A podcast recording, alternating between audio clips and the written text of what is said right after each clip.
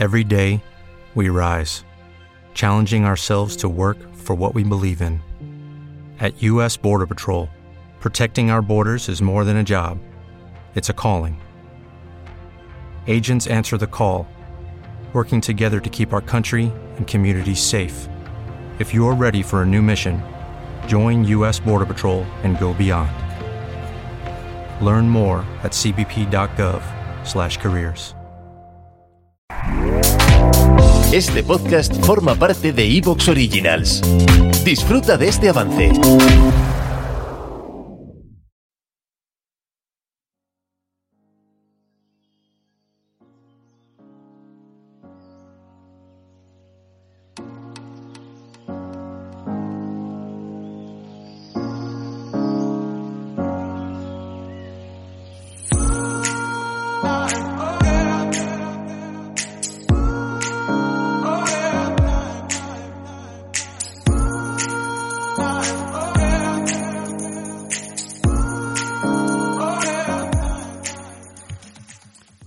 Y bienvenidos a un nuevo podcast de Planeta Montaña by Huesca La Magia. Antes de contaros con los protagonistas con los que vamos a cerrar este mes de abril, os recordamos que una de las actividades más exigentes en estos últimos días ha sido la primera ascensión al Kanchun Noob por la cordada japonesa conformada por Toshiyuki Yamada y Takeshi Kani.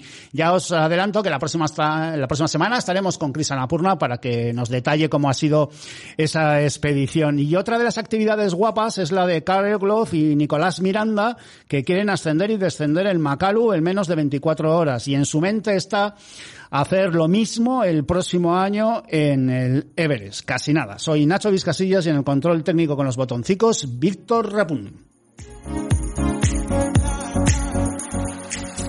Y ahora ya os cuento con quienes vamos a estar este 29 de abril. El primer invitado es Juanjo Arrieta, histórico del alpinismo asturiano, que acaba de publicar Memorias de un montañero feliz, escaladas y aventuras. Y luego nos iremos a Estados Unidos, a una zona emblemática y llena de contrastes, y lo vamos a hacer con un buen amigo, con Roberto Carlos López. Ya sabéis, estamos en Ivos, donde nos encanta que nos escuchéis, nos sigáis, que es gratuito, e incluso nos apoyéis, que hay una pestañita que pone apoyar desde 1,49 euros al mes. Sintonía y Juan Juarrieta.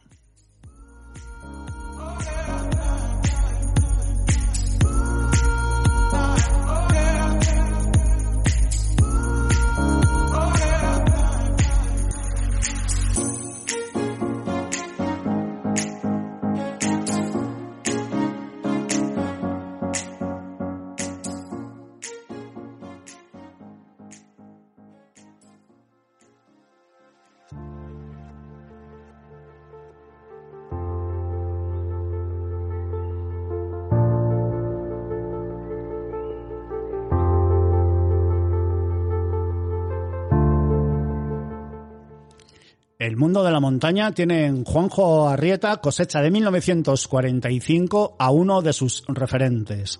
Asturiano de Avilés acaba de publicar el libro Memorias de un montañero feliz, escaladas y aventuras, donde se recogen las vivencias de un alpinista y aventurero. Picos de Europa, el macizo de Ubiña, Alpes, Andes, Himalaya y la selva, además del desierto, han sido el patio de recreo de un Juanjo Arrieta, trabajador en la histórica Ensidesa, y que a sus 76 años, según me dicen, sigue siendo un hombre tímido y vital. Juanjo Arrieta, gracias por venir a Planeta Montaña Huesca La Magia. Espero que todo de lujo. ¿Qué tal está? ¿Qué tal se encuentra? Pues eh, me encuentro estupendamente. Además, con mucho interés porque es la primera entrevista que me hacen para una emisora. ¿Ah, sí? Y, me alegra mucho que sean vosotros, sí, sí. pues eh, me dicen que es un montañero tímido, con un historial de aperturas y de vida tremendo, pero sobre todo me ha llegado que es una buena persona. ¿Cómo lleva los elogios? Lo de buena persona será la, opinión de algún amigo, que ya sabes que siempre exageran. Lo de los elogios, hasta hace poco fatal. Lo llevaba fatal. Mm, porque cuando cuando alguien me decía ah, de hacerse una foto conmigo, me ponía rojo hasta las orejas. Lo que pasa es que yo voy, yo, voy asumiendo eso de que soy una pieza una pieza de museo, y bueno, ya hasta me gusta. Concerté esta entrevista a raíz de ver en Twitter a Pulín Colorado, eh, de verle con el libro eh, Memorias de un montañero feliz, escaladas y aventuras en, una cima. Y de parte suya le pregunto, primero, de parte de Apulín Colorado, ¿eh? ¿Cuál es la espinita clavada que se le, que, que se le quedó por hacer o por abrir? bueno, espinita, no lo llamaría, quiero decir, no me creo ningún, ningún trauma. Lo que pasa es que, bueno, debido a las limitaciones, sobre todo económicas y de tiempo, porque yo trabajaba, nunca me dediqué profesionalmente a la montaña, pues me habría gustado hacer algún 8000. Y, y no por la altura, pues no, no, por los 8.000, sino por la aventura que representa hacer una montañota así grande. También me habría servido un 7.000 de los potentes, o sea que eso es lo que me habría gustado hacer. Y de, de de escalada, bueno, creo, creo que no. Hice casi todo lo que me apetecía hacer. La segunda pregunta que nos deja Pulín Colorado y que nos deja para que se la hagamos llegar es ¿qué vía le parece más dura alpinísticamente hablando?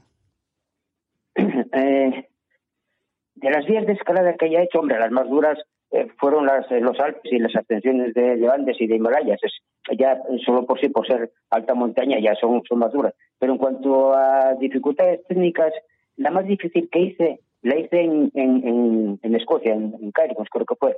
Era una vía de hielo, eh, solo eran tres lagos, pero era muy difícil. Yo diría que un quinto con muy, muy expuesto, un quinto, perdón, un sexto muy expuesto.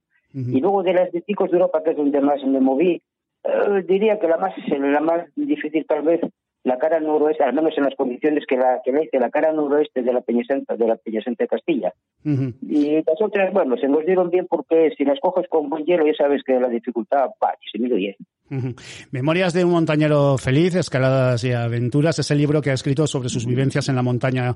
El título está claro que resume lo vivido en 233 páginas. Era un libro, además, reclamado por montañeros y amantes de la montaña. La impresión que uno tiene es que no ha debido ser sencillo pasar a papel miles de kilómetros, cataratas de experiencias, de sentimientos y emociones.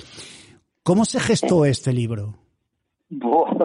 fue, fue como tú dices, más o menos. Ya, hace años, cuando daba alguna charla, la, gente, los asistentes me decían, hombre, es que tendrías que ponerlo en un libro. Pero va, yo, porque los libros me parecía algo eh, lejanísimo. Luego ya los, los amigos empezaron a, a forzar un poco. Juanjo, esto que nos cuentas tienes que recogerlo en un libro, porque si no todo esto se va a perder. Y empecé a entender que era, era, verdad. Me estoy haciendo cada vez mayor, por tanto, sería una pena, lo mismo que, que, ocurre con otros montañeros de mi época, que se pierden las vivencias de cada uno. Y entonces sí que pensé en, en, hacer un libro. Pero claro, yo lo veía imposible, porque hay tantos libros y además muy buenos hechos.